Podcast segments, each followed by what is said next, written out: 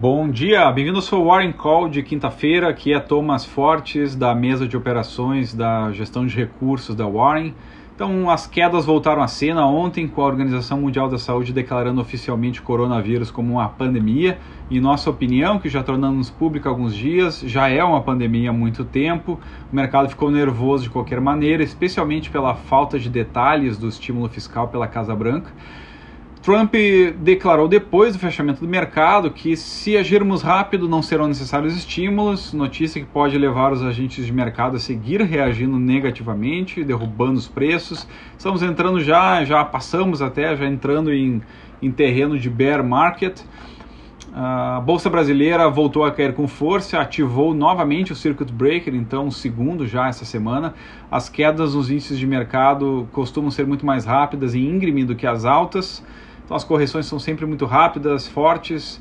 Uh, diversos países estão considerando políticas fiscais, além das monetárias, para contrabalançar os efeitos econômicos do vírus. Segundo o broadcast, até mesmo Rodrigo Maia afirmou que o Congresso está aberto para mudanças no orçamento.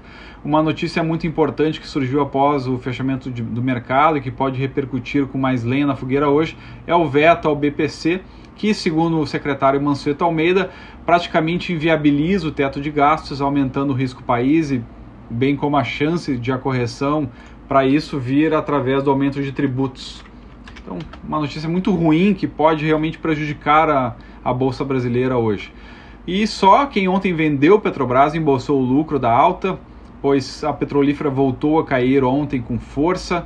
Uh, o verde na tela de operações foi só no dólar, nos DIs e nas opções de venda.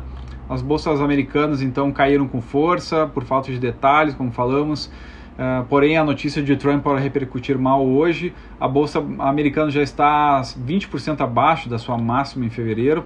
O VIX uh, voltou a acelerar, disparando.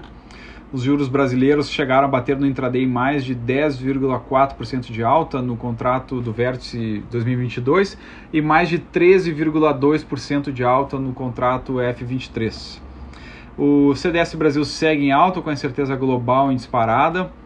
O câmbio, o dólar Petax fechou com valorização modesta de 0,10%, enquanto o dólar futuro se valorizou mais de 1%.